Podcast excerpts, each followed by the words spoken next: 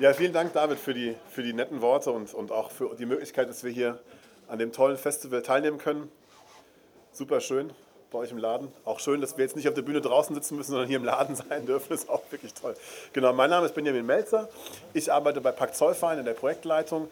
Bin da zuständig für das Projekt Werkstatt. Ähm, ich werde da gleich kurz vielleicht rahmen, ähm, was die Werkstatt ist. Und heute stellen wir das Projekt Schreibwerkstatt vor, das bei uns der Pascal Beauvais, freier Autor, in der Werkstatt realisiert hat.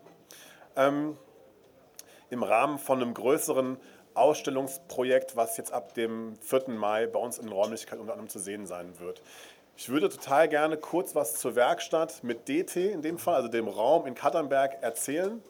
Das ist der Projektraum von Pakt ähm, und würde vielleicht auch gerne davor noch was zur Pakt erzählen. Ich weiß nicht, ob alle von Ihnen Pakt kennen.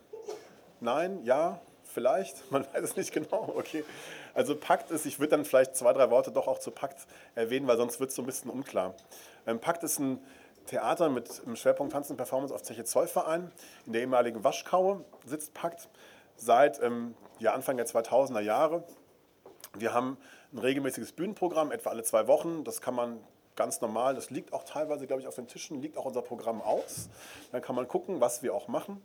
Ähm, dafür ist, glaube ich, Pakt den meisten unter Ihnen, die Pakt Zollverein kennen, bekannt als Haus, in dem man sich eine Karte kaufen kann und dann ein Stück auf der Bühne angucken kann.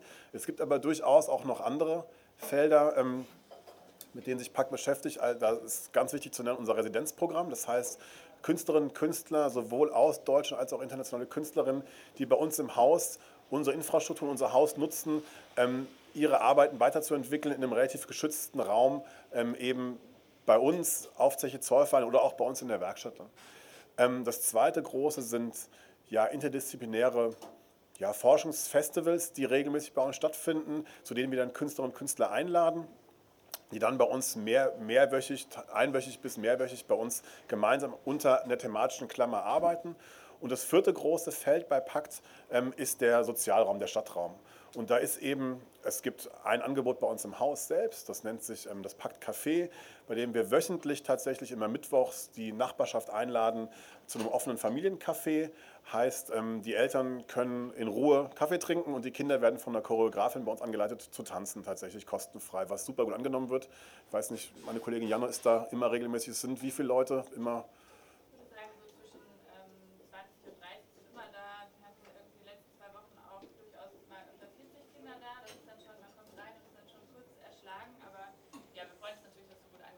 Genau. Und das zweite dauerhafte Projekt von Pakt ist eben die Werkstatt mit DT dann geschrieben. Die Werkstatt, die ist ein, das ist ein ehemaliges Ladenlokal, eine ehemalige Apotheke in Katternberg in der Viktoriastraße 5, also quasi um die Ecke vom Markt, wenn Sie Katternberg kennen, direkt an so einem kleinen Parkplatz. Und da dieses Ladenlokal bespielt Pakt letztendlich seit 2017, seit Sommer 2017 sind wir da mit einem relativ offenen Ansatz. Das heißt, wir haben nicht gesagt, okay, wir eröffnen jetzt hier einen Raum als, ähm, als fünfte Bühne, ähm, äh, der von unseren Künstlerinnen genutzt wird, um hier dann ihre Projekte zu realisieren, sondern wir haben gesagt, wir eröffnen jetzt hier einen Raum, ähm, der erstmal offen und leer ist, mit dem wir erstmal befragen wollen, was eigentlich für ähm, Bedarfe, was es für Ideen hier im Stadtteil gibt. Und wir haben auch immer noch und hatten von Anfang an das Bestreben, mit den Bewohnerinnen und Bewohnern gemeinsam diesen Raum zu bespielen. So, das ist eine große Herausforderung, ne? gerade auch im Essener Norden ist es eine Riesenherausforderung. Ähm, da sind wahnsinnig schöne gemeinsame Projekte entstanden. Da gibt es auch wahnsinnig tolle und interessierte Leute, die, die, die, die, die mit ihren Ideen da kommen. Das, das, das, das geht von einfachen Nähworkshops über dann die Studierenden, die jetzt ja auch da sitzen an der, an der Volkung-Uni mit 3D-Druck-Workshops. Die Fotografen haben sich eingebracht, aber auch natürlich unsere Künstlerinnen und Künstler, die auch dann merken, okay, wir haben jetzt die Chance, bei Pakt sowohl sehr, sehr geschlossen im Studio auf Zeche Zollfer in der Waschkaue sehr, sehr ungestört zu arbeiten. Wir können aber auch sagen, uns interessiert der Stadtraum und wir gehen in ein Ladenlokal mit einem Schaufenster ähnlich wie hier, wo sofort jeder reinkommt und fragt, was macht ihr hier eigentlich? Wer seid ihr eigentlich? Woher kommt ihr eigentlich? Und was habt ihr eigentlich vor? Was ja auch durchaus für, für, für gewisse Projekte einen gewissen Reiz bietet und noch einen Reiz bieten kann. Da haben wir ein schönes Projekt realisiert mit, mit einer Gruppe aus Berlin. Da ging es um die Idee, wie kann man den öffentlichen Raum nutzen und wie kann man ja, Genehmigungen auch bekommen für, für Ideen und für Aktivitäten, die man sonst vielleicht nicht bekommt. Ähm, und jetzt ab dem, ab dem 4. Mai, also ab nächster Woche Samstag, ist ähm, bei uns in der Werkstatt ähm, sind drei künstlerische Positionen zu sehen. Und zwar sind wir im, mit der Akademie der Künste der Welt in Köln und dem, den urbanen Künsten Ruhr sind wir eine, ist die Werkstatt wird zur Memory Station. Es geht, geht bei uns, speziell geht es darum, ja, so Widerstandsstrategien des Alltags zu sammeln. Also es ist kein Ausstellungsformat im klassischen, Sinn, im klassischen Sinne, heißt also man kommt irgendwo in den Raum rein und sieht eine Ausstellung, sondern es ist eher ein, ein ein lebendiges Archiv, bei dem gesammelt wird, welche, mit, mit, mit welchen Widerständen sozusagen Bewohnerinnen und Bewohner ähm, im Alltag zu, zu kämpfen haben oder mit welchen Widerständen sie konfrontiert sind. Und ein Teil dieses Projekts, was ab nächsten Samstag dann zu sehen sein wird, war eben auch oder ist auch immer noch die Schreibwerkstatt.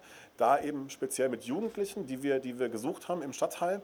Und ähm, ja, mit, ihr habt im April, glaube ich, vor allem im April habt ihr, habt ihr dann zusammen gearbeitet bei uns in der Werkstatt, habt ähm, Geschichten geschrieben, die dann auch sozusagen im Rahmen der Ausstellung auch nochmal bei uns sichtbar gemacht werden im Raum und am 22. Juni in der Lesung auch dann nochmal hörbar gemacht werden. Und das so vielleicht so zum Rahmen ähm, der Werkstatt und was die Packinitiative im Stadtteil ist. Also da gibt es auch noch sicherlich mehr zu erzählen, das können wir vielleicht auch noch irgendwie gleich machen, aber ich würde es vielleicht erstmal jetzt dabei belassen und würde dann Pascal bitten zu berichten, was ihr gemacht habt und wie es war und, und vielleicht auch zu erzählen, was, was das damit zu tun hat. Ja, gerne. Hallo.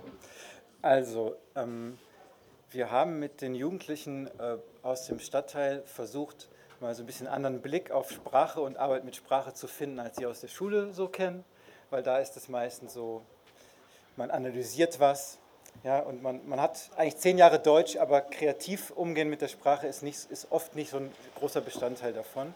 Und es ist aber eine gute Möglichkeit, seine eigenen Dinge, die man im Alltag zu bewältigen hat, auszudrücken natürlich, auf kreative Art und Weise. Ja, ich habe ein paar Beispiele mitgebracht. Das hier ist ein Gedicht, das hat eine Jugendliche aus Stoppenberg gemacht. Wir haben also nicht gesagt, man darf nur mitmachen, wenn man aus Kattenberg kommt, sondern das ist auch lustig. Die Alison hat das gemacht, ist leider nicht da heute. Äh, und ähm, die hat besonders gerne Haikus gemacht. Das ist eine literarische Form, die wir ausprobiert haben. Wir haben viele Kurzformen ausprobiert. Und dabei sind wir immer so vorgegangen, äh, das ist immer. Also wir sind erstmal so vorgegangen, wir haben Schreibausflüge gemacht im Essener Norden. Ja, wir sind an Orte gefahren und haben die Wahrnehmung auf uns wirken lassen. Also zum Beispiel waren wir in einer Shopping Mall, wir waren auf dem Kattenberger Markt, wir waren mal beim arabischen Bäcker da haben die Jugendlichen darüber geschrieben, wie es da riecht, weil das hat die total beeindruckt irgendwie. Und ähm, Haiku war dann eine Form, mit der wir so ein bisschen angefangen haben, weil das ist eine japanische Gedichtform und die ist oft um direkte Wahrnehmung, was sehe ich. Und äh, ich versuche das mal direkt wiederzugeben, in einem ganz kurzen Gedicht. Damit haben wir angefangen. Danach haben wir uns so ein bisschen vorgearbeitet zu etwas längeren Formen, so Miniaturen, wo man so auf einer Seite vielleicht kleine Geschichte oder eine, eine, eine, Zeichnung mit Worten, haben wir dazu gesagt, versucht zu machen, und dann Kurzgeschichten.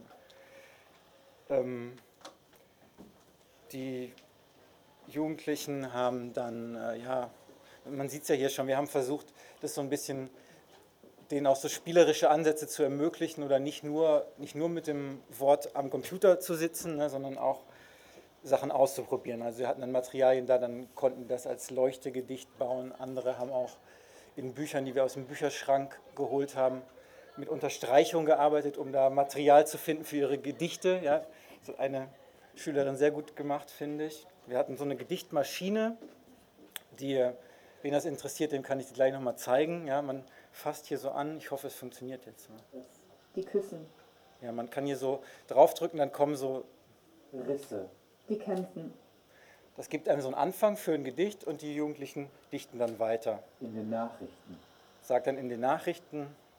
Hände, die pfeifen. Hände, die pfeifen. Manchmal Unsinn, ja, ist, ein, ist ein bisschen zufällige Mischung. Und äh, vor allem die Alison fand das ganz toll, hat ein bisschen gedrückt und dann gesagt, Pfeifen finde ich doof, das ändere ich und so. Ne? Da hat sie ihre Katzen aus der Maschine rausgeholt. Das Pflegeheim haben wir in Katernberg gesehen und, und so kommt das dann zusammen. Irgendwie. Also mit direkten Eindrücken, die die bekommen haben und so verschiedenen Ansätzen. Äh, wir haben das jetzt uns in drei Blöcken getroffen. Erst haben wir über Orte geschrieben, die wir besucht haben, dann über Dinge, da haben die Jugendlichen persönliche Gegenstände mitgebracht, die ihnen, die ihnen was bedeuten.